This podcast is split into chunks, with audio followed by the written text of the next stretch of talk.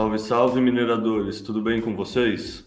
Esse é o primeiro episódio da podcast nova da Arthur Mining, a Mining the Future. E para conduzir esse podcast vai ser sempre eu, o Leta. Vocês, alguns devem me conhecer, outros não. Eu trabalho na Arthur agora, na verdade na Disrux, aqui em cima, que é a empresa que junto com Ray e Paulo construiu a Arthur junto comigo vai estar o Roberto. Eu vou pedir para ele se apresentar um segundo, depois a gente passa a bola para os nossos chefes, né? O Paulo e o Ray, e depois a gente toca para frente a conversa. Salve, salve, mineradores. É, sou Roberto, trabalho aqui com o Caio. A gente vai tocar o podcast da, da Arthur Mine, da Dissux, e trazer muita informação para vocês. Já gravei alguns podcasts com o nosso querido Explica Bitcoin, e agora a gente vai liderar aqui para trazer mais conhecimento para vocês. Maravilha, pessoal. Bom, bom dia para todos. Eu sou Paulo, é, sou COO da, da Arthur, sou engenheiro mecânico de formação, estou em mineração aí, sou jovem, estou há mais ou menos uns quatro anos no, nesse mercado. Bom, pessoal, é, Ray Nasser, estou nesse mercado aqui há quase oito anos. Mineração de Bitcoin para mim é um propósito de vida. Para mim é a melhor atividade que eu poderia estar. Antes disso, é, tenho mais de 20 anos de experiência no mercado financeiro, derivativo, estruturação de produtos, etc. E tal. Bom, deixa eu começar o papo fazendo uma pergunta que acho que muitas pessoas têm uma, uma vaga ideia, mas não entendem a fundo. Mas é pedir para vocês explicarem quais são os cargos que vocês ocupam na Arthur e o que, que esse cargo faz? Qual é o escopo desse cargo? Bom, COO é o seria o equivalente a o diretor opera, operacional, né? Basicamente, o diretor de operações ele é o responsável por dentro da companhia conseguir colocar todas as áreas, todos os processos trabalhando de maneira harmônica. Ele é o responsável por entender os trade-offs que cada área precisa fazer, precisa desempenhar para chegar ao resultado da, da que, que a companhia busca, né? Basicamente, ele é o braço direito do CEO, porque hoje o, o, o CEO normalmente está fazendo negócios, fazendo novos contatos, e ele é o braço que está dentro da operação, garantindo que, a, que os objetivos da companhia vão ser alcançados, que o time inteiro está alinhado de acordo com, com o esforço que o para onde o CEO e, e para onde o, o, conselho da companhia apontam, né? Então, basic, basicamente é isso. Então, está dentro de todas as áreas, garantindo a operação para que ela siga o caminho que é o escolhido pela, enfim, pela direção da companhia, né? Pelo, pelo alto escalão. Exatamente. É, obrigado, Paulo. É, como CEO aqui, é, a gente implementa a estratégia da empresa.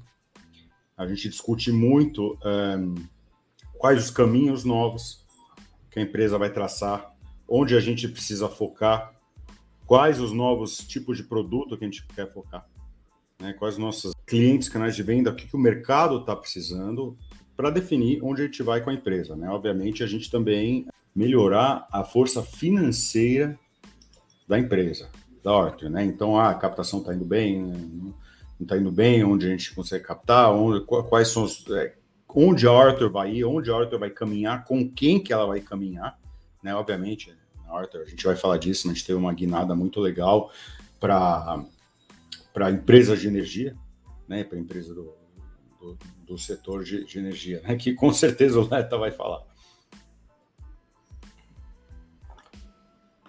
Bom, perfeito. A gente convidou para começar o podcast justamente o nosso COO e o nosso CEO para falar sobre todo o atual estágio do ecossistema. Muitas pessoas devem estar acompanhando que o preço do Bitcoin tem caído bastante, isso gera um estresse em vários mineradores. Então, para fazer um episódio robusto de informação técnica, tanto nosso quanto de todo o ecossistema, nada melhor que começar com duas das principais cabeças da Arthur, né? Então, queria começar perguntando para vocês dois falarem brevemente sobre o preço do Bitcoin e principalmente o que vem causando esse preço, sabe? Qual é a relação do preço do Bitcoin com o mercado tradicional, com Fed, essa, sabe, movimento de fuga de ativos de risco. Dá uma, sabe, um, uma visão macro do mundo do dinheiro como um todo para depois a gente entrar mais especificamente no Bitcoin e na mineração de Bitcoin. O que, que o preço do Bitcoin está, onde está e onde vai. Então a gente tem N fatores aqui, tá? Eu vou começar no macro, depois eu vou para o micro. Tá? O que é o macro? O macro é o global. O que acontece? Tá? É, o mundo, a liquidez do mundo, os investimentos do mundo inteiro, os mercados, as bolsas do mundo inteiro dependem de alguns fatores, tá? E não tá bom agora, tá? Todos os ativos do mundo, é, principalmente o Bitcoin, que Bitcoin é considerado um ativo de risco ligado à tecnologia pelo mercado, tá? Não necessariamente por nós, mas pelo mercado. E liquidez. Tá? Então, se tem muito dinheiro no mercado, as pessoas estão comprando todos os tipos de ativo, principalmente os ativos de risco. Se tem pouco dinheiro no mercado, se o mercado está secando parte desse dinheiro, que é o que acontece agora, diariamente, tá? Então você tem uma fraqueza de todos os ativos, principalmente os ativos de risco, que são mais voláteis. Bitcoin é um ativo que ele é mais volátil do que uma ação normal, vamos dizer. Tá? Ele é tão volátil como uma ação de tecnologia, como um Facebook, como um Netflix. Tá? Então, o, o Fed, tá? que é o Banco Central Americano, está aumentando juros. Ele aumentando juros, ele tira dinheiro da economia, é, através de uma, é, uma mecânica, mecânica de política monetária. Perdão. Tirando dinheiro da economia, todos os ativos vão descer. Tá? Renda fixa fica mais interessante. Tá? Então, é, as pessoas que investem em renda fixa têm um retorno garantido maior. Então, as pessoas vão tirar dinheiro de ações, vão tirar dinheiro de criptomoedas. Muita gente tem medo. Então, isso, vamos dizer que abriu as porteiras para o Bitcoin baixar. O Bitcoin tem baixado bastante desde o começo do ano por causa disso. Tá? Vamos para o micro agora. Tivemos dois grandíssimos escândalos e 20 menores escândalos na indústria de criptomoedas. As pessoas ainda estão atrelando as outras criptomoedas com Bitcoin. Para a gente é completamente diferente, mas o mercado ainda atrela uma coisa outra. Tá? E isso, o que acontece? Essas mineradoras ou essas outras empresas vão vender os seus ativos, ou vão ser liquidadas nos seus ativos. E isso causa uma venda maior ainda. Então a gente está num mercado muito difícil, muito complicado, tá? E o importante agora é sobreviver. Tá? Muitas empresas, muitas grandes empresas, enormes empresas, com gente muito competente, não sobreviveu. Tá? E o Bitcoin descendo, obviamente, dá põe uma dificuldade muito grande no sistema, é a confiança do sistema de criptomoedas inteiro que está em xeque atualmente. Boa, passa a palavra agora para o Paulo. Paulo, sua opinião aqui. Fala para a gente brevemente do preço do Bitcoin. Acho que o, o, justa, justamente o ponto é esse, né? Quando você começa a secar a liquidez, você para de aportar recurso em ativos de maior risco. E, e inclusive hoje, né, até o Leta fez um, um relatório aí que, que, logo logo deve sair, que tem um, um gráfico interessante que mostra que poucos momentos na história o mercado é, de o mercado de renda variável está tá performando abaixo e o mercado de bonds também está abaixo. Então hoje a gente está vivendo aí um, um cenário extremamente turbulento nos mercados globais, né? E isso obviamente respinga também no, no nosso mercado. Então vou, não, não tem mais muito que complementar além do Ray. Basicamente o, o que acontece é que é, é um mercado onde você tem muitas vezes margens bem gordas, principalmente quando o mercado está em bull. E aí quando você começa a ter essa essa queda, as margens dos negócios começam a apertar. E é, negócios no mercado de criptos são exatamente iguais mercados, negócios do mercado tradicional. Se você não tem uma boa gestão de caixa, se você não tem uma boa gestão da operação da companhia, quando as margens apertam, vai ter sangria. E de fato é o que está acontecendo. Então hoje, muitas dessas empresas, quando o mercado caiu, acabou a gordura que eles tinham e os excessos começam a ser expurgados. E é basicamente isso que acontece. Então, vocês diriam que o, o Bitcoin, ele é muito entendido como uma proteção hedge contra a inflação, é, ele na realidade não seria um hedge contra a inflação de preços, mas sim contra a inflação monetária, a expansão monetária. Essa é uma boa discussão, essa é uma discussão que eu gosto bastante. O intuito do Bitcoin sempre foi uma, uma proteção, e ela é, até um certo ponto, uma proteção contra a inflação. Não está sendo no curto prazo. O mercado, o mercado não está vendo o Bitcoin como uma proteção à inflação, necessariamente, principalmente agora. Está vendo como ativo especulativo de risco. Tá? É o jeito que o mercado vê. Nós, mineradores, queremos acumular o máximo que podemos de Bitcoin, gerar valor, porque a curva do longo prazo, a gente entende que ela é uma proteção contra a inflação. E o mercado vai ver isso. Até quando, quando o mercado começar a, a, a subir, né, quando a, a, liquidez começar a voltar para o mercado, eu acho que Bitcoin vai subir muito antes do que todas as outras do mercado de ação, vai, vai, vai ser um dos melhores ativos aqui. É, e, te, e, tem um outro ponto, né? A, a curto prazo, o que, que, de fato é proteção contra a inflação, né? No curto prazo. Difícil mesmo. To, to, todos os ativos caíram, né? Quando você tem uma corrida por liquidez, inclusive o ouro físico, que é o, o há 5 mil anos aí é, é, é considerado o, o, ativo contra isso. Nem ele sobrevive, nem, quer dizer, sobrevive, mas nem ele fica isento de, de, de sofrer é, problemas, né? Então, no, o importante é o que a gente entende de tese e, como o Ray falou, a curva de longo prazo. Aí, obviamente, a gente está sim se protegendo contra, contra uma inflação monetária. Uma coisa é inflação, outra coisa é liquidez, né? Também, muita liquidez, pouca liquidez, e são completamente conectadas, né, Paulo?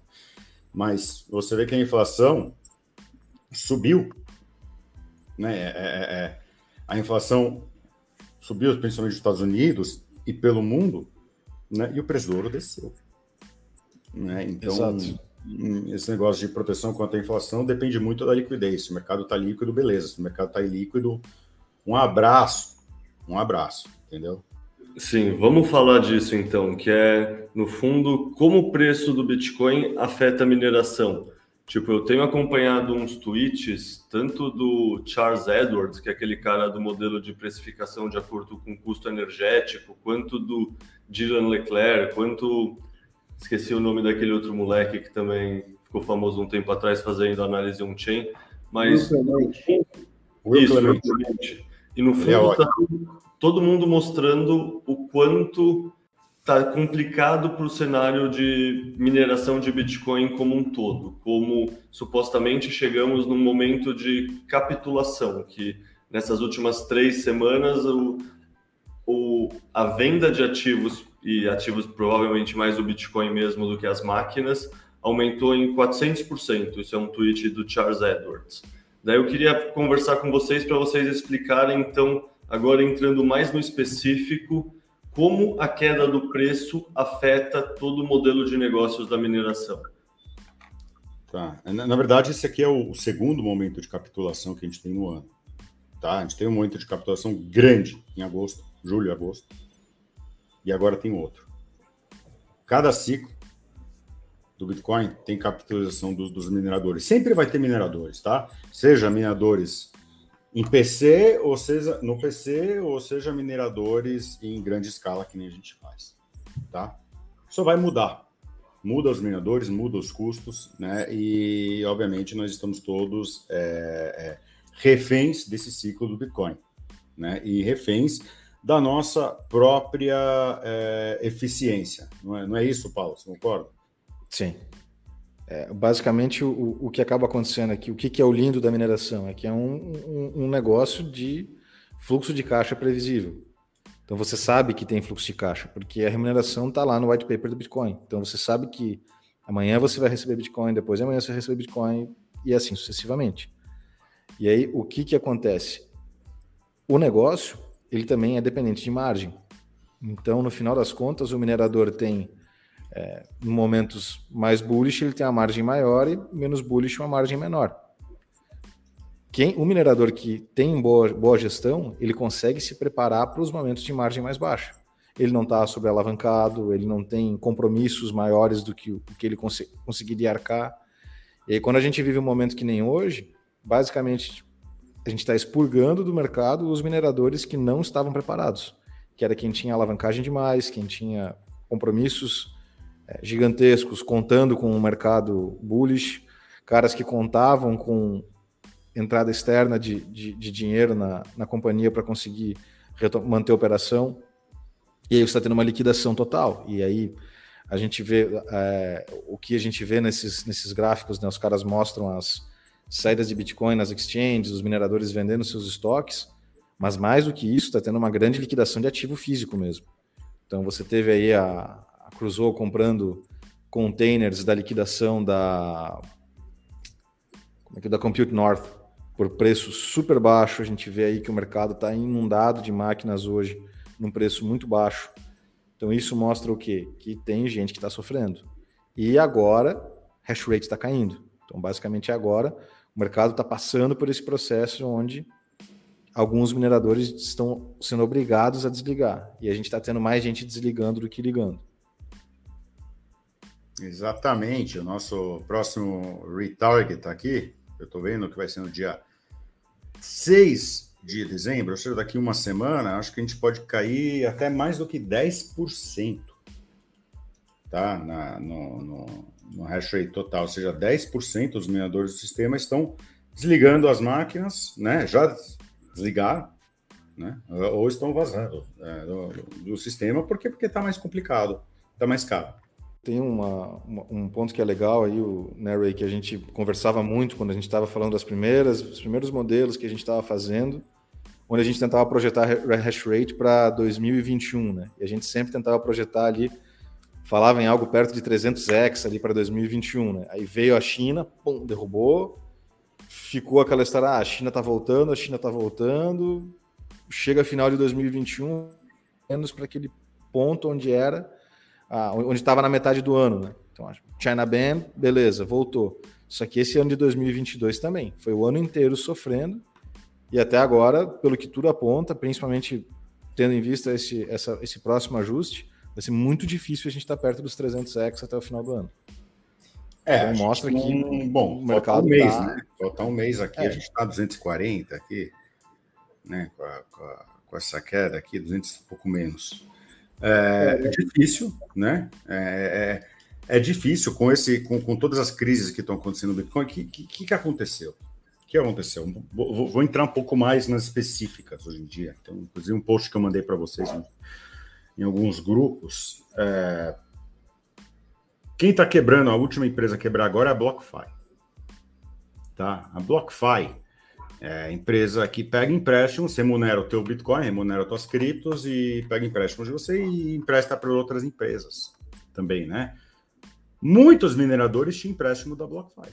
Muitos mineradores tinham empréstimo da BlockFi. Isso é, um, é, uma coisa muito maior do que a gente acha e, e, com certeza é responsável por parte dessa queda desse, de, desse hash rate agora.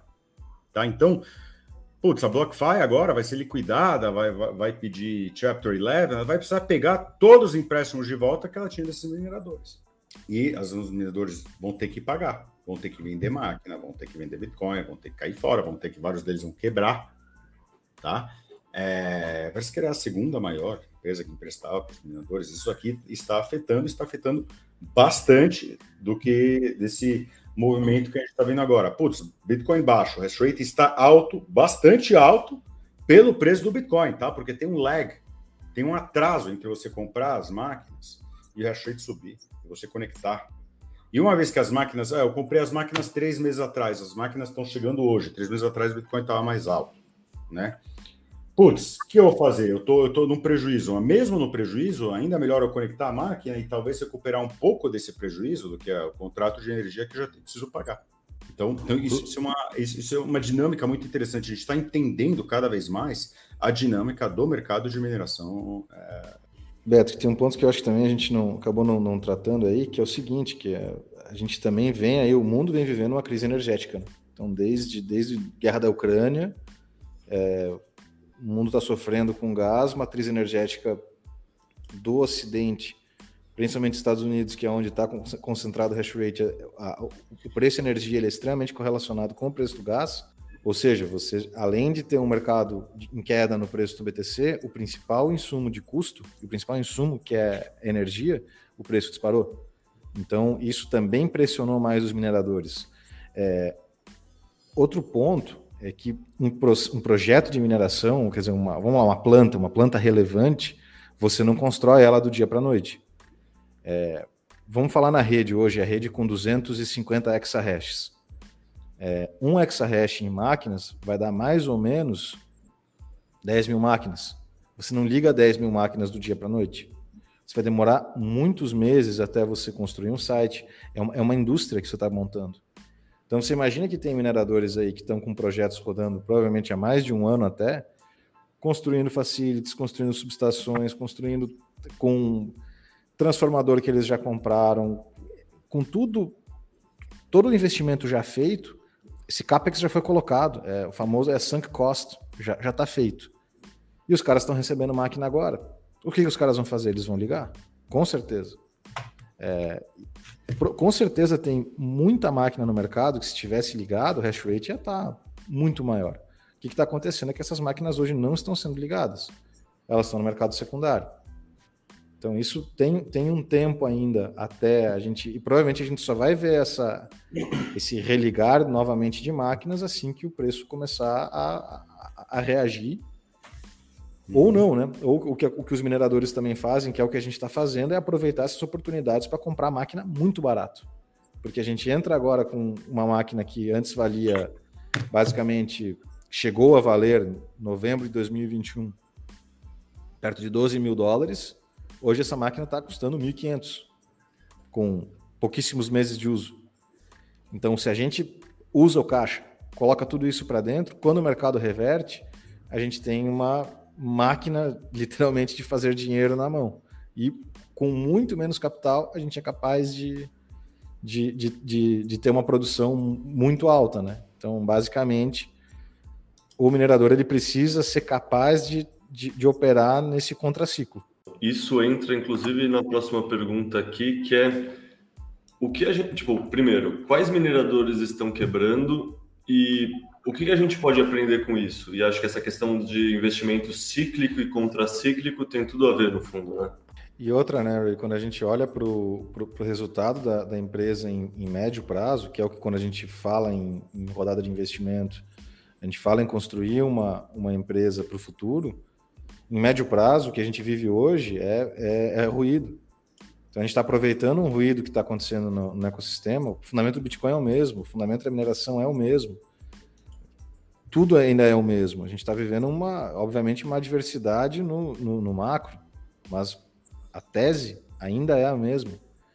Então a gente consegue com isso, com muito menos investimento, muito menos diluição, ter a mesma capacidade. Lá no, na, no médio prazo, a gente continua entregando o mesmo valor para acionista. Então é, é só é positivo para a gente. Obviamente é difícil, é, é, é, muito mais fácil operar o mercado, quando o mercado está lá em cima. É muito mais tranquilo, dá menos dor de barriga. Mas saber fazer isso é o que diferencia quem, quem, quem permanece no mercado e quem é expurgado. Exatamente. E, e, a gestão de risco, né, Paulo? A gestão de risco que é importante não é o dinheiro. Ah, eu tenho muito dinheiro para investir, eu tenho pouco dinheiro para investir as grandes caem igual às pequenas, caem mais forte até. Né? Então, é gestão de risco, né? É preservação do teu patrimônio, que são temas que vêm lá do mercado financeiro, de portfolio management, lá de trás, que a gente, que, que os mais experientes conseguem dar para os menos experientes. Né? Muita gente pouco experiente vai lá, capta dinheiro, consegue captar dinheiro, é muito bom captar dinheiro e quebra, acaba com o dinheiro das pessoas né? É. Hoje mesmo a gente tem um, o fundo da Tiger perdendo 25%, né? E, portanto, que perdeu 25% dos ativos, porque eles iam investindo em qualquer lugar pelo hype e iam rezando, né? Spray and pray. Você precisa ter uma gestão boa de risco. E mineração de Bitcoin é igual, não é diferente. O, o, a, própria, a própria Core Scientific, né, que, que agora teve, entrou em. Não sei se já, se já entrou com o Chapter 11 ou, ou ainda não, mas estava já dando sinais que iria entrar com, com pedido de bankruptcy. É, a Core era a maior de todas. agora, porque ela era muito financiada pela BlockFi. E era a maior de todas, né? Era a maior de todas, a que mais tinha capital, a que fez um IPO estrondoso, que é a que mais fez barulho, e tá aí. A gente, inclusive, comprou máquinas deles. Chegaram as máquinas, as máquinas com seis meses de uso, com fan travada, porque de tanta poeira que tinha dentro. Eu acho é... que na próxima semana a gente vai ver eles entrarem. Tá? Eles tomaram um hit muito, muito grande, obviamente, com, com a, com a Celsius, tá? É, e, e, agora com a BlockFi, com certeza tomaram um hit muito, muito grande. Então, é, isso acelera, né? Quando as outras empresas vão, vão, vão filing para o Chapter 11, acelera todas as outras que, estão que estão expostas. É, eu queria, eu tinha notado ela, a Core Científica aqui, que tinha 8% da hash rate de toda a rede. É um negócio assim absurdo o tamanho. Mas fora ela também a Compute North, a Iris Energy, tem várias dessas mineradoras públicas. Que é isso, que a gente está falando de investimento no ciclo, no contraciclo, elas captaram dívida ao invés de vender os bitcoins na alta do mercado, captaram é, dívida e se alavancaram para deixar para pagar no futuro, né? Exato, gente... exatamente isso. E a Compute North vendeu para a Crusoe, né? Que é outra empresa que, que minera com flare gas com custo baixo que nem a nossa, né? É um jeito que a gente está comprando muita coisa do, do Core Scientific. Nós vamos comprando essas empresas, né? Não, não se comprar a empresa, mas a gente compra os ativos dele. A gente não vai comprar os podres, a gente vai comprar as partes boas, né? E é isso que a gente faz com o nosso, com o nosso capital aqui, aqui na Arthur. Vai ter mais coisa esta semana. Vai ter mais coisa. Esperem, vocês vão ver. Então, acho que uma pergunta que eu queria que vocês desenhassem bem assim para eu, no fundo, acho que eu já fui aprendendo nos últimos meses, mas para o pessoal que está em casa é uma coisa bem contra-intuitiva entender que mineradoras diferentes podem ter modelos de negócio muito diferentes. Então, queria que vocês explicassem qual é o modelo de negócio de crescimento da Arthur, sabe? Como a gente cuida do nosso caixa, como a gente faz o nosso pensamento estratégico versus de empresas como a Core Scientific, a Iris e a Compute North. Tipo, por que alguns se colocam nesse um beco sem saída, enquanto os outros estão aproveitando esse momento para justamente incorporar os ativos mais valiosos desses pessoal que se colocou numa rua sem saída? Esse é um risco de você crescer muito rápido de você ter muito dinheiro na mão. Né? No excesso de liquidez, você tem os fundos, teus investidores, cara, ah, qual é o teu cash burn? Eu quero que você queime teu dinheiro, eu quero que você gaste, gaste, gaste, gaste, gaste, gaste, gaste. Beleza. Quando tem dinheiro ilimitado entrando, você precisa gastar ele, e você precisa gastar ele rápido, né? Porque dizem que dinheiro que não é, que tá na tua mão, não tá, né, é, é, é, não tá sendo gastado rápido. Então, o que que isso acontece? O que, que que isso leva, tá? Isso leva você a fazer qualquer tipo de acordo energético qualquer tipo de acordo de aluguel da terra, arrendamento, você só vai fazer deploy, deploy, deploy. Você não vai focar em fazer os melhores acordos para reduzir os seus custos, o melhor acordo de energia. Ah, energia, isso aconteceu em 2017. Ah, energia a 13 centavos quilowatt-hora. Beleza. Faz aí. Deploy aí. Eu tenho dinheiro entrando, faz aí rápido. Eu preciso gastar esse dinheiro rápido. Entendeu? É, então, e isso é importante. Você não crescer muito rápido, não estar sob uma pressão de fazer o deploy desses ativos, que você fazer o, deploy de um jeito muito é, é, é, é, é arbitrário, um deploy de um jeito rápido, e rápido é ruim. Né? Aqui na Arthur, a gente, a gente se mata para achar o melhor preçozinho do CAPEX, a gente produz nossos containers, a gente vai achar o melhor negociação para negociar aquele gás, aquela energia, quanto é longo, a gente quer, putz, 001 centavo para a gente faz a diferença. Tá? Por quê? Porque a gente valoriza muito o capital que a gente ganha aqui. A gente não tem pressa, a gente tem pressa de investir ele, mas a gente não tem pressa de fazer ele mal feito. Então, você crescer muito rápido, você está preso a contratos de longo termo, está preso em estruturas de data center. Todo mundo que tinha upstate Nova York, que não estava energia sustentável, tchau. Tá? Também estamos vendo baixa do hash rate por causa disso. Ah, vamos fazer, vamos fazer em, em, em, em uma hora, em um, um, um, local ou outro, né? Tipo, né? Esquece os, os nossos custos aqui, porque a gente tem bastante dinheiro. Vamos alavancar a empresa, vamos pegar dinheiro emprestado de bancos, de empresas, e vamos ficar com Bitcoin. Já que a gente tem tanto dinheiro, vamos ficar com Bitcoin, vamos especular também no preço do Bitcoin né? Fora que nossas máquinas, que toda a nossa operação já está exposta a Bitcoin. Vamos ficar com Bitcoin no balanço. Tendo Bitcoin no balanço, Bitcoin baixa contra o dólar. Empréstimo deles é, é em dólar. Eles são obrigados a vender Bitcoin na baixa, na baixa do ciclo. E aí, quando acabou o Bitcoin, foi obrigado a começar a vender máquina. Por quê? Porque cresceram muito rápido, porque cresceram sem cuidado, né? E porque, obviamente, às vezes sobe para a cabeça né? O, o, o, sucesso. Então, é, gestão, gestão de risco, mitigação de risco é muito, muito, muito importante. E parte da mitigação de risco é você fazer os bons acordos de energia, é, é você ir baixando os seus custos proativamente só, não só, só perdoe meu francês, não só quando dá merda, né? Proativamente ter uma operação eficiente, investir agora, não nas altas do mercado.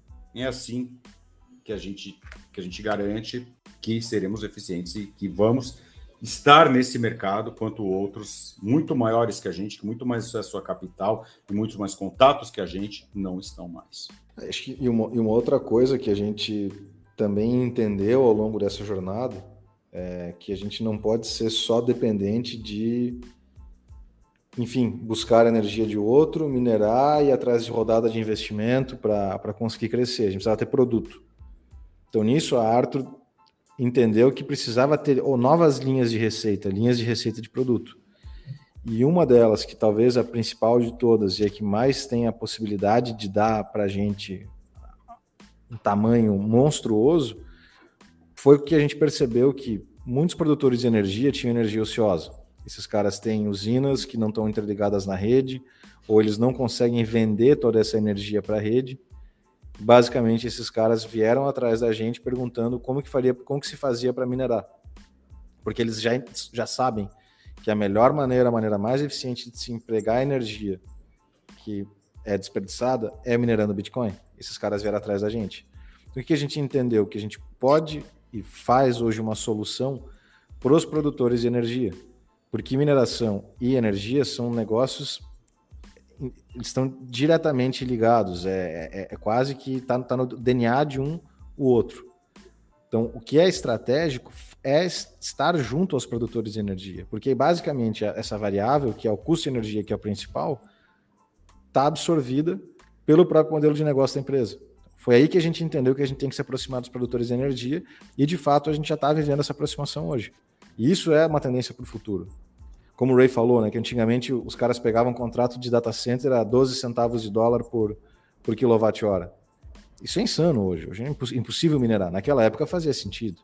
Hoje o que a gente entende é que estando junto com o produtor de energia, usando essa energia que é desperdiçada, a gente vai ter zero. Então, quando a gente tiver zero centavos por quilowatt-hora, a gente nunca desliga. E isso é o que vai dar resiliência para a rede. E muito mais resiliência para a nossa operação. Né? Então, aí é, é, como a gente tenta, tenta se diferenciar, né? Que é não ser só um minerador que é, tem uma, uma mineradora aí que eles se dizem é, asset light, ou seja, eles não têm nada, eles não têm site, eles não têm infraestrutura, tudo que eles fazem é terceirizado. Na minha visão, dentro de um, de um negócio que ele é extremamente intensivo em CAPEX, não faz muito sentido você ter altas margens. Se você tem altas margens num negócio que é todo terceirizado, tem muita gente ganhando dinheiro aí nessa, nessa cadeia e que quando o mercado baixar, todo mundo vai ser expurgado. Então, basicamente, o que a gente entende, isso é isso também é, é mercado tradicional, não é a gente que inventou, em negócios basicamente industriais, você consegue ter retornos marginais crescentes a partir do momento que você começa a verticalizar a tua operação. Por isso a gente está se aliando a produtores de energia, por isso a gente está produzindo nossos próprios containers, por isso a gente está estudando maneiras de a gente conseguir é, fazer montagem de, de ASICs, montagens de máquinas no Brasil por quê? Porque a gente tem a estrutura na nossa mão. E isso aumenta nossas margens e garante que nesses, nesses períodos de baixa, onde, onde no final a, a, a, fica tudo apertado, a gente consiga sobreviver. É, isso é até uma pergunta que a gente queria fazer para vocês, assim, dessa importância dos bons acordos por energia e como que a Arthur vai atrás deles, faz a busca por esse, essas pessoas que estão buscando uma forma de monetizar a sua energia ou que estão tentando evitar um desperdício energético e como que isso afeta na atração de capital para vocês, ou seja, para Arthur se mostrar ao mercado, buscar novos investidores, parceiros. Como que todo esse modelo de negócios vocês fazem para convergir no momento certo para Arthur? Ah, para dar um pouquinho de, de background aqui, pessoal, a gente começava com, a, com um produto financeiro. Produto financeiro, ah, a gente paga, a gente tinha clientes, né? Ou no private label, que é um produto que a gente chama, clientes mais de varejo, a gente pagava, a gente pegava o dinheiro deles, comprava as máquinas e pagava para eles o Bitcoin no final do, do mês, menos os custos, né? E o nosso maior custo sempre foi de energia. Sempre foi de energia, né? O é, que, que aconteceu? Né? É, isso em 2018, tá? 2019, o mercado começou a procurar energia pelo mundo. Tá? A gente teve Bitcoin subindo para 20 mil muito rápido, depois descendo para 3 mil, até 3 mil, 2,700 até no intraday.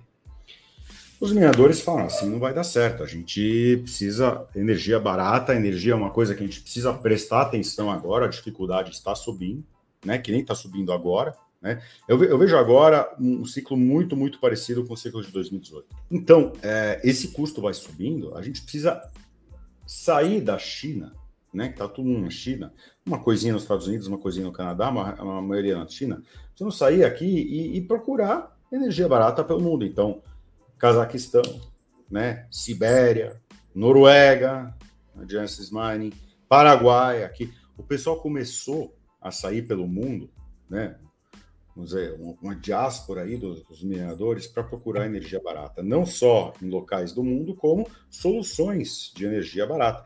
Quem, vamos pensar aqui, quem que está usando energia, quem que está pagando por energia que não está usando, que tem obrigações? Putz, indústrias siderúrgicas de aço, de alumínio, tem mineradores, né?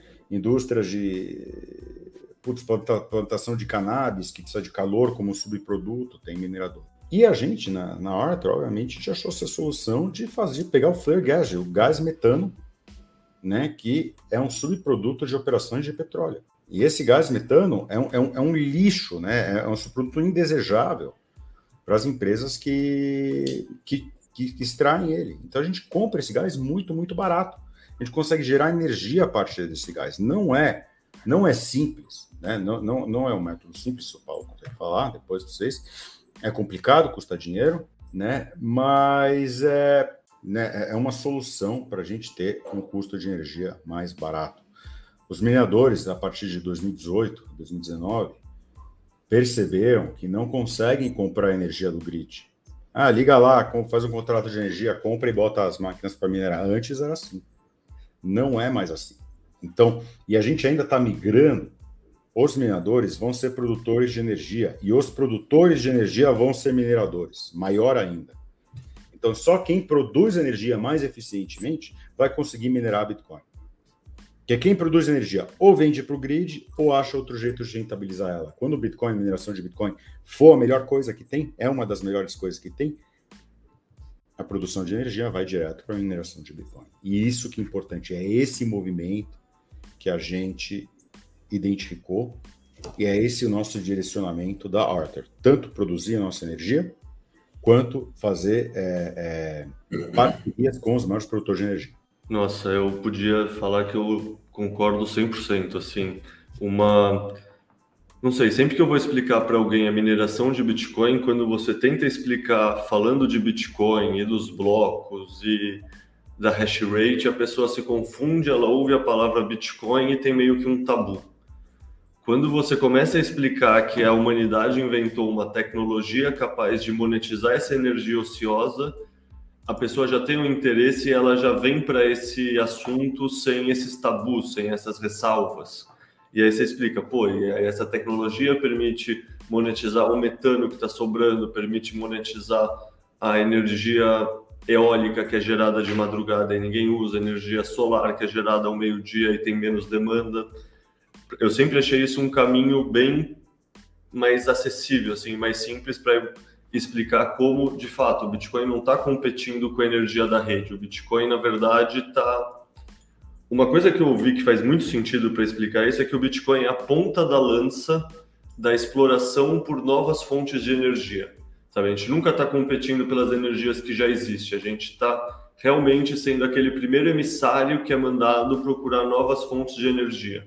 Então, quando o Ray falou que os mineradores vão virar a geração de energia, é isso. É Para mim, o futuro do ecossistema é tanto os mineradores quanto os geradores de energia estarem no mesmo barco e a gente é tipo o pessoal que é os bandeirantes deles, como se fosse sabe? o pessoal que sai para explorar e testa a viabilidade porque a mineração vai gerando esse incentivo econômico, né? Exa exatamente. A gente sai para procurar, a gente acha. Porque tem muita empresa de energia aí, principalmente na China. A China, o que, que é? São várias pequenas hidrelétricas, tem muito disso.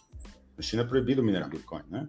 Mas Bitcoin é liberdade para o chinês e o chinês já entendeu isso. Não existe mais uma empresa que produz energia que vai quebrar. Acabou. Você não precisa quebrar, você não precisa demitir gente. Bota container de Bitcoin e, vai rentabilizar e vai ser feliz. Entendeu? Não existe mais energia ociosa no mundo. Se você é inteligente, se você, você tem a solução. Mineração de Bitcoin é a única solução. Não tem outras soluções boas. Outra solução é uma é comprar uma bateria super cara e ineficiente. Caro, não vale a pena. Outra coisa é você construir transmissão até um centro urbano. Também caro e não vale a pena. Você vai perder dinheiro. Coloca uns containers da Arthur de mineração nos nossos data center móveis, né? Aliás, a Arthur é, é diferente nesse aspecto, né? É, várias empresas têm galpões.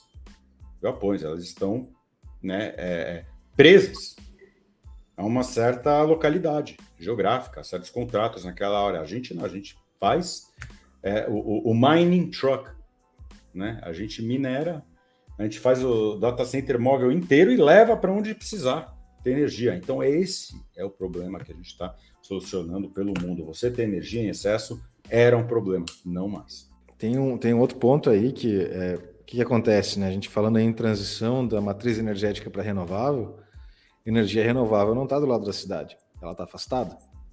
E para isso você precisa construir linha de transmissão. Linha de transmissão é um negócio extremamente caro difícil de construir, demorado. Mas é um problema que tem que ser resolvido. Então, quando você vai colocar uma usina lá no, no meio do nada, o que, que você faz com ela? Quando que você começa a, a, operar ela? Quando que ela começa a monetizar? Basicamente só depois da linha de transmissão.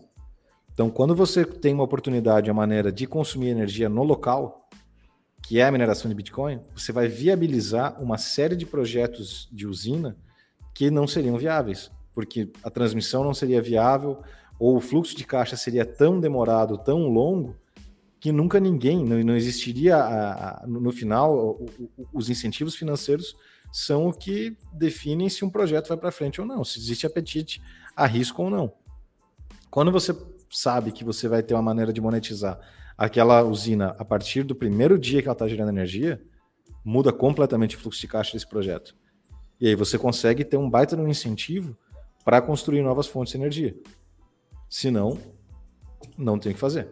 Deixa eu fazer uma pergunta que é, talvez até fofoca, mas acho que é uma fofoca do ecossistema que faz sentido perguntar. Que é a seguinte: vocês comentaram que tem empresas de energia nacionais procurando a gente para conversar. Essas sim, empresas sim. conhecem o exemplo da Duke Energy, estavam olhando para fora e por isso que elas viram que, olha, tem outras empresas de energia começando a se interessar pela mineração? Ou é um negócio que eles aprenderam por outros caminhos? Você tem essa visão? Todas as empresas de energia é, é uma começaram a estudar, eu acho que mineração de Bitcoin ao mesmo tempo. Claro, a Duke foi uma das primeiras, depois ExxonMobil, depois Shell. Mas quando elas começaram a pesquisar, já é uma coisa que estava se falando bastante nas empresas de energia. Agora, burocracia, uh, board, management, todas as pessoas, quem são os tomadores de decisão lá dentro, quanto tempo demora até você tomar uma decisão, até você fazer. Obviamente, no Brasil é muito mais complicado que nos Estados Unidos. Nos Estados Unidos é muito mais rápido. Tá? Então, é, é, todas as empresas de energia estão super ligadas mesmo, estão aprendendo, estão estudando.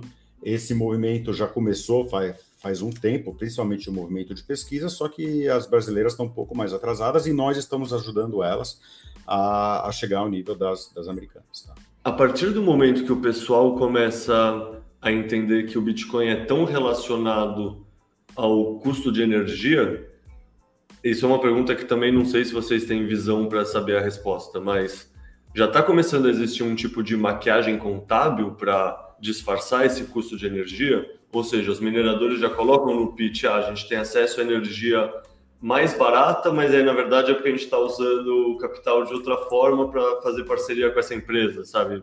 Como despesa de marketing, por exemplo. O pessoal já começa a fazer esse tipo de coisa ou ainda não tem essa compreensão Olha, entre os VCs que o preço de energia é o nosso principal gargalo? Olha, infelizmente no mercado cripto inteiro temos visto maquiagem de balanço, né? Window dressing e o que não. Então, não não poderia ser diferente com as mineradoras, né? Até estourar, elas seguram alguns meses para estourar, várias mineradoras, mas é, a maioria das mineradoras, as grandes, elas não se gabam do preço de energia, tá? Até porque o preço de energia delas não é tão bom. Então, elas vão falar, a gente consegue expandir, a gente está alavancado ou não o, o, o, hoje, né? O que está acontecendo no mercado, eles querem saber, os investidores querem saber se as empresas têm dívidas, se as empresas estão alavancadas ou não tá? Muito mais do que o preço de energia e, o, e eficiência operacional delas. Tá? É, esse é o problema. Isso é que eles estão maquiando, se eles estão maquiando. É difícil maquiar preço de energia, porque você sabe os contratos, você sabe a área, dá para você calcular mais ou menos o preço de energia. É, o, que, o que eles fazem muitas vezes é isso tem, é só pegar aí as, as grandes e olhar os reportes, tem que ter paciência. É que tem algumas aí que, que alegam, por exemplo, um custo de 3 centavos, por exemplo, só que você vai ver que o cara fez, ah, no contrato de energia dele, ele teve que fazer um adiantamento gigantesco de 70 milhões para a empresa com quem ele está fazendo hosting. E esses 70 milhões não entram nos 3 centavos. Os 3 centavos é basicamente que ele paga de mensal, é como se fosse a conta de energia dele. Mas ele adiantou 70 milhões para o parceiro. Então, e aí, como que fica? O que, que é? Como que você está contabilizando esses 70 milhões? Você está dizendo que ele vai isso aí foi perdido, você vai amortizar isso em qual período, né? Então tem essas, tem essas brincadeiras aí que, que, que se faz. Agora, no final, o importante é, como o Ray falou, o que, que, o que, que enforca a companhia? É a, é a alavancagem, é a, a própria, o, o, descuido do caixa, né? Quando você começa a, a, perder, a enforcar o caixa, é onde você vai ter problema. Só para adicionar, você pode ter alguns meses de prejuízo, porque a energia está um pouco alta. Você pode ter. Agora, prejuízo de alavancagem, liquidações, putz, são muito piores. Todas essas empresas não estão quebrando por causa de preço de energia, estão cobrando por causa de liquidação e má gestão de risco. Infelizmente. Exato. Infelizmente, tá? Fam famosa chamada de margem, né? Famosa Isso é porque eles não estão na Europa, né? Bom, deixa eu fazer uma outra pergunta referente ao nosso caixa. A gente comentou que tem essas mineradoras que ficam extremamente otimistas com o Bitcoin, para falar em eufemismos, e colocam todo o Bitcoin no balanço. E aí, quando o Bitcoin cai 70% e as máquinas caem, o, a margem espreme, o tesouro dela, o caixa delas também diminui. Se a gente não segue esse caminho, isso significa que em algum momento a gente vende os nossos bitcoins minerados. Como a gente faz esse, esse processo de decisão? Como a gente sabe quando vender, quando segurar, para tentar surfar, mais uma, um bull market, para tentar antecipar uma queda? Como funciona essa parte da gestão do nosso caixa? Então, Leta, o mais importante é você ter um processo de decisão, é você ter a escolha. Né? Muitas empresas não têm escolha. Quando ela precisa pagar a dívida, precisa pagar agora, vai vender, não vai ter escolha. Então, você proativamente fazer é, é, é, com que esse problema não ocorra no futuro é muito bom. Tá? A Arthur tem um algoritmo, né, auditado por, por, por, terceiros e muito bom, que a gente consegue vender é, os bitcoins a preços melhores ainda, né, na média. E, e a Arthur ela não mantém Bitcoin em balanço, ela reinveste. Tá? Então ela vai reinvestir, ela vai vender, ela vai criar caixa, e assim ela não vai estar exposta a, a grandes, é, é, a, a, grandes descidas no, no preço, entendeu? Que é uma coisa que é, que é muito importante. Tá? É, é extremamente importante e é uma das razões que a gente está vivo ainda, a gente está aqui. Tá? Muitas dessas empresas tinham Bitcoin, obviamente já estão expostas, né? Todo o negócio deles é, é dependente do preço do Bitcoin, ainda tinha Bitcoin e são obrigados a vender Bitcoin. E quando você é obrigado a vender, você é obrigado a vender na baixa da baixa. Né? Você não tem escolha de vender um pouco mais alto ou não. Então, você, você fazer uma gestão do seu caixa, uma gestão da sua exposição, da sua exposição do risco, né? é uma coisa que vem do mercado financeiro e é uma coisa que os mineradores de Bitcoin estão aprendendo na marra. E agora só, alguns eu ainda argumento que não aprenderam. Tem alguma coisa interessante que a gente deixou passar sobre todo o estágio atual do ecossistema, como a Arthur opera, essa questão de contratos de energia e energia barata? Tem alguma coisa que a gente deixou passar e que vocês acham que vale a pena ser compartilhada? Com muita maestria, você tocou em todos os, em todos os pontos. Realmente, a gente, é, é a gente tem, a Arthur tem um foco muito em energia, um foco em custo, tá? E queremos se aproximar do setor energético. É, é aqui que a gente está indo, é, é, essa nossa estratégia e é, são esses pontos que a gente vai tá, que, que a gente vai estudar. Também acho, não, não, não vi nada aí que a gente não, não cobriu que Leta mandou bem, Leta e Beto aí conduziram super bem.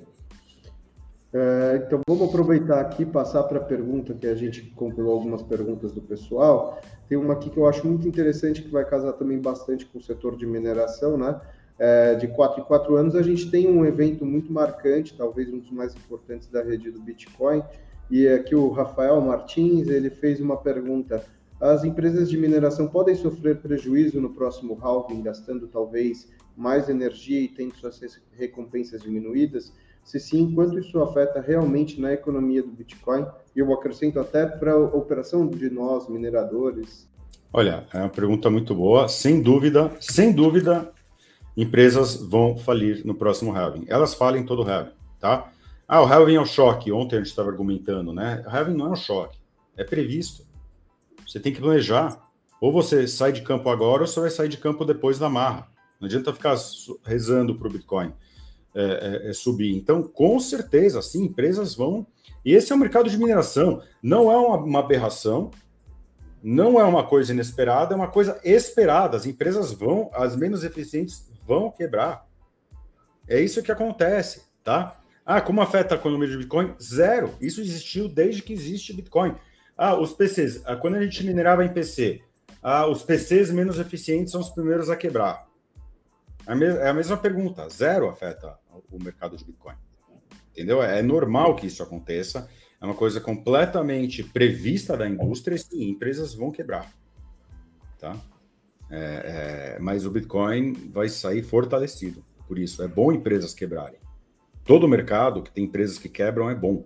Quando você tem um governo que entra, ou uma instituição que entra e não deixa quebrar, aí que é ruim porque você não sabe qual que é, que é, que é a valuation de uma certa empresa. Você não sabe quanto vale uma empresa que nunca pode quebrar.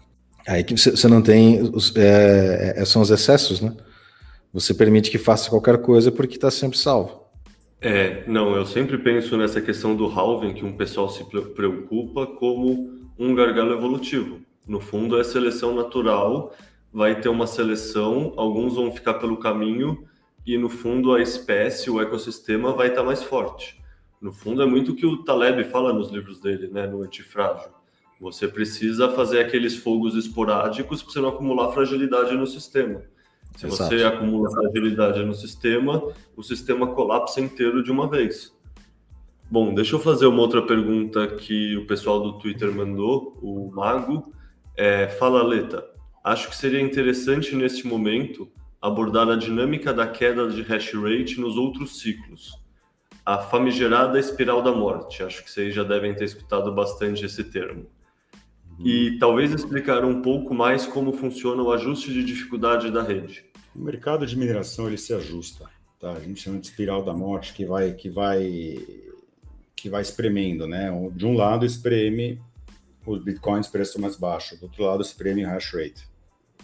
Né? O negócio é que o preço do bitcoin ele acontece na hora. Ele sobe e desce na hora. O hash rate aí tem um atraso de três, às vezes até seis meses, tá? Para refletir. Então, muita gente fala, pô, não faz sentido. Como é que o preço do Bitcoin baixa, o hash rate tem que abaixar? O preço do Bitcoin sobe, o hash rate está demorando para subir bem rápido. Você tem um atraso, porque hash rate são máquinas, são contratos, são você tem né, frete, shipping, demora, demora, né? É, então, ele cria o que é chamado esse espiral da morte, com os preços descendo e hash rate subindo para os mineradores, né? Mas quem sobreviveu ao espiral da morte acaba saindo do outro lado ileso, basicamente. É, esse espiral da morte faz parte do mercado de mineração do Bitcoin. Ele acontece, ele está acontecendo agora pela segunda vez na história. A primeira vez na história foi é, em 2018, que a gente viu esse espiral da morte acontecer. Tá?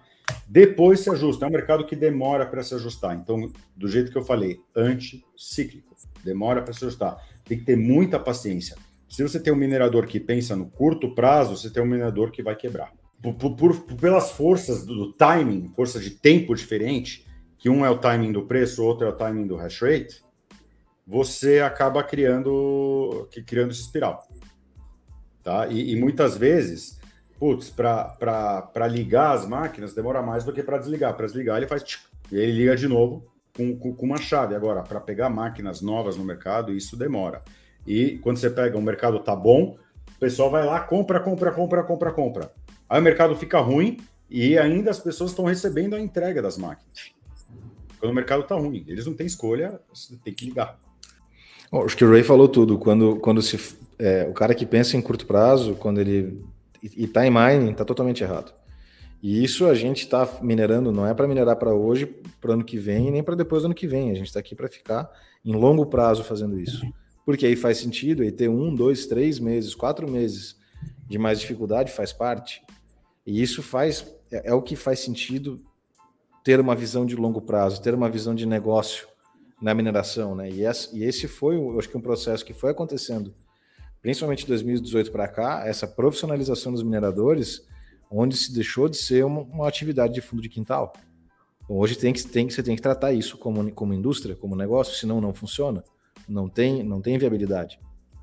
E a pergunta da dificuldade, é, como que funciona o ajuste, basicamente é o, o, o, protocolo do Bitcoin. O protocolo do Bitcoin diz que os blocos devem todos ocorrer a cada 10 minutos. Então, quando a, a rede ajusta uma dificuldade, essa dificuldade é ajustada para que todos os mineradores que estão ali operando naquele momento tenham a capacidade de encontrar um bloco em 10 minutos, estimado. Obviamente é uma estimativa, não, não necessariamente todos os blocos vão vir a 10, em 10 minutos. Se os blocos estão sendo resolvidos em menos de 10 minutos, o que, que significa? Significa que tem mais gente colocando esforço ali e tentando resolver isso e resolvendo mais rápido. Então, a cada 2016 blocos, é calculado esse tempo médio dos blocos e a dificuldade ela é ajustada para que o esforço de todos os mineradores faça com que os blocos sejam descobertos em 10 minutos. Agora o que está acontecendo ao contrário? A gente está aí com o tempo médio agora, hoje, em 11 minutos. O que, que isso significa? Que o próximo ajuste de dificuldade vai ser para baixo. Por quê? Porque todos os mineradores que estão na rede estão tendo dificuldade de encontrar um bloco em 10 minutos. Baixa dificuldade. O Ray tem o um exemplo do, do Sudoku que eu acho o melhor de todos. Se quiser tra trazer aí, Ray. É, isso aí já vai na dificuldade que explica a dificuldade de mineração, né? Se você tem um, um, um, sudoku, né? E certeza que vários de vocês jogaram sudoku. Você quer, você tem 10 pessoas na sala para resolver esse sudoku. Quem resolver ganha, vou exagerar, ganha uma Ferrari.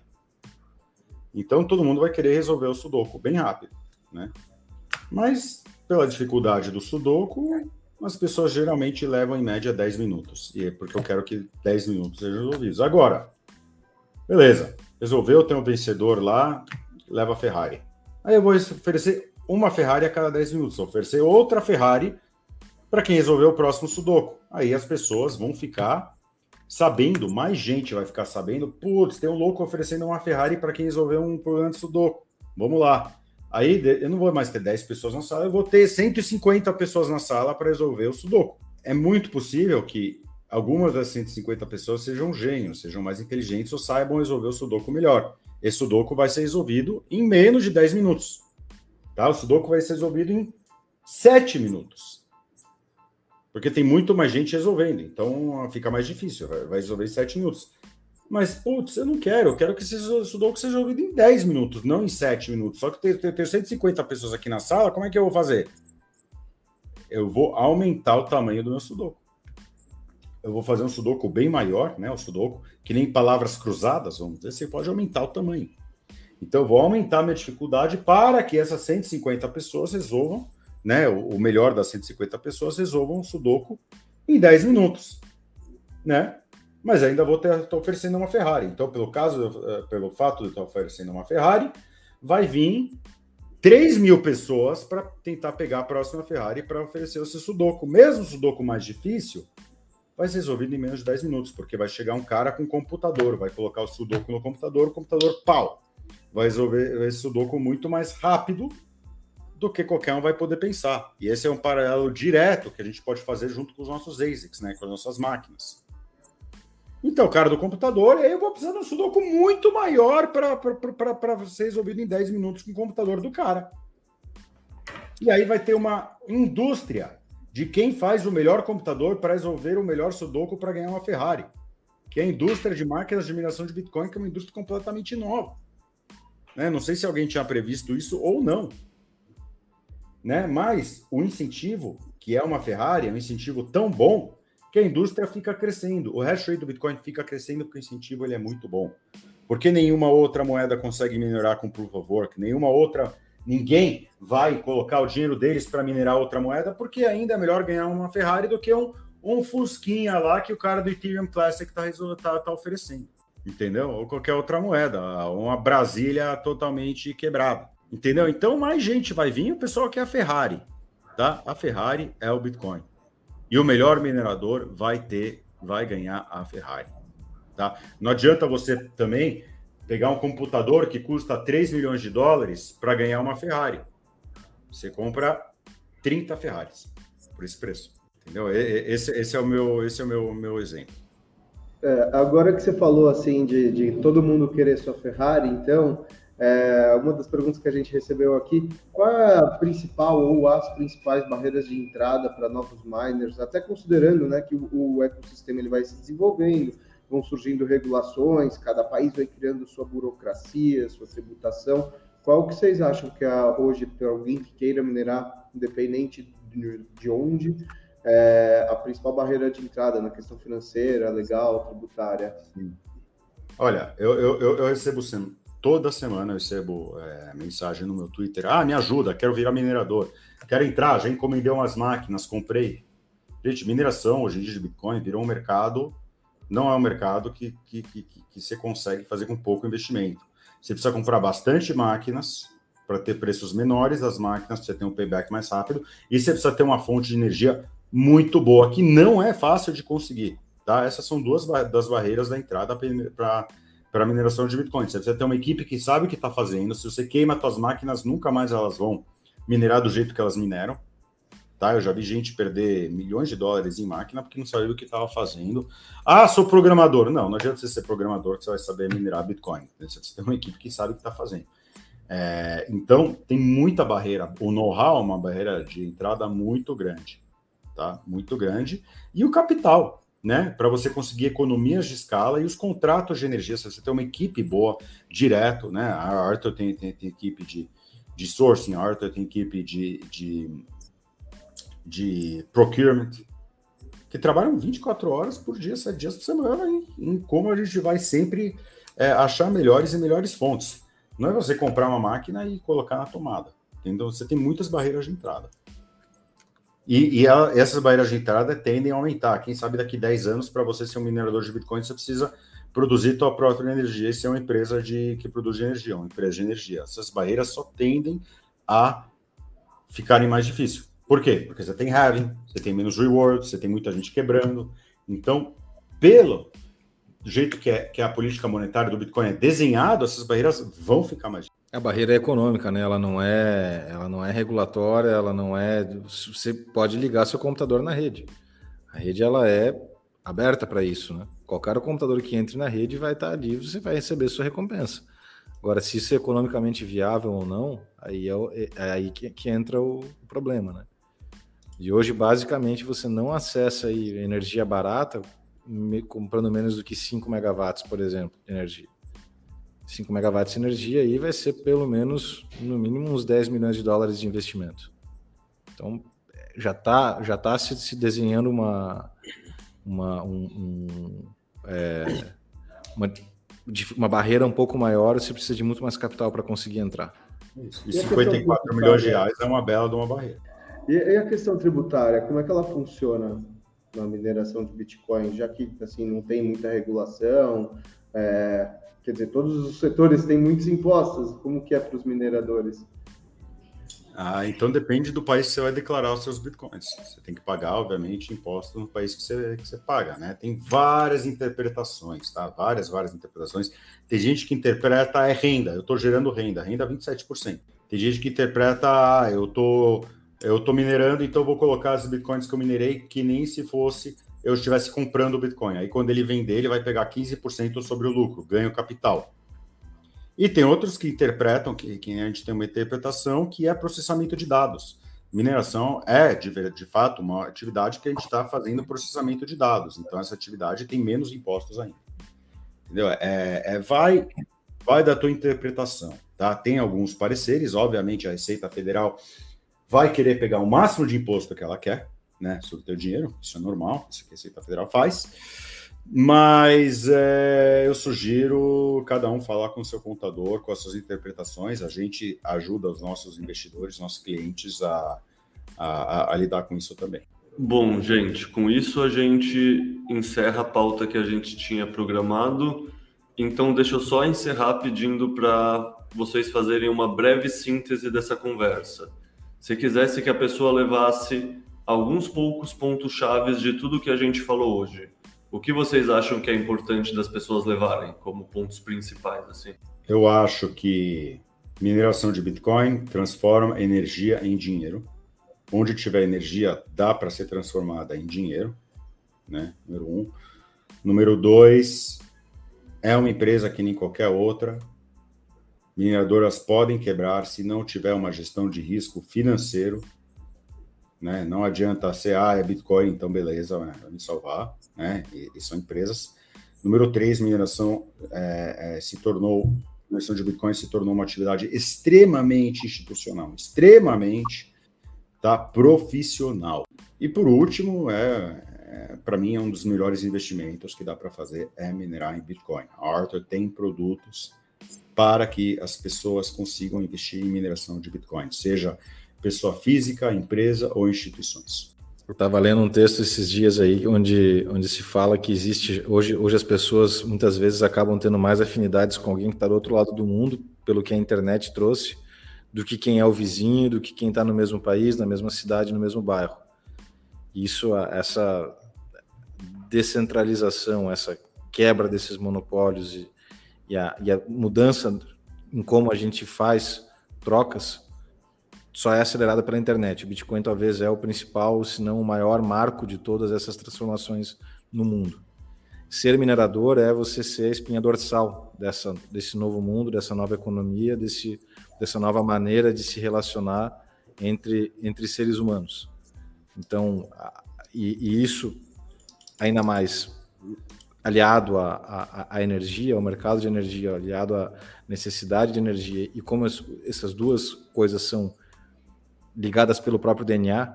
Acho que você ser minerador é você fazer parte, assim, você ser a vanguarda desse novo mundo, dessa grande mudança que a gente está vendo e que com certeza vai ser muito mais significativa nos, nos próximos anos. Cara, não podia concordar mais com esse final. Tipo, eu sempre falo para as pessoas que o Bitcoin é a terceira revolução energética. Que é isso, a gente está mudando de paradigma mesmo, assim, uma questão que o fogo e os combustíveis fósseis foram, sabe? É uma mudança que, enquanto a gente está no meio, a gente nem consegue entender a dimensão que o nosso setor vai gerar no mundo daqui a 10, 20, 30 anos, com essa tendência da fusão da, do setor de geração de energia, do setor de mineração de Bitcoin e do setor de óleo e gás. Então, concordo totalmente com o que vocês trouxeram. Enfim, pessoal, encerramos a pauta aqui. Queria agradecer muito o tempo do Paulo, do Ray e do Beto e mandar aquele abraço para vocês também. Também queria aproveitar Valeu, a presença do Ray, do Paulo. Obrigado por terem abordado bastante com a gente do setor de mineração, setor novo, e que guiam muito bem a Arthur. Obrigado, gente. Obrigado, pessoal.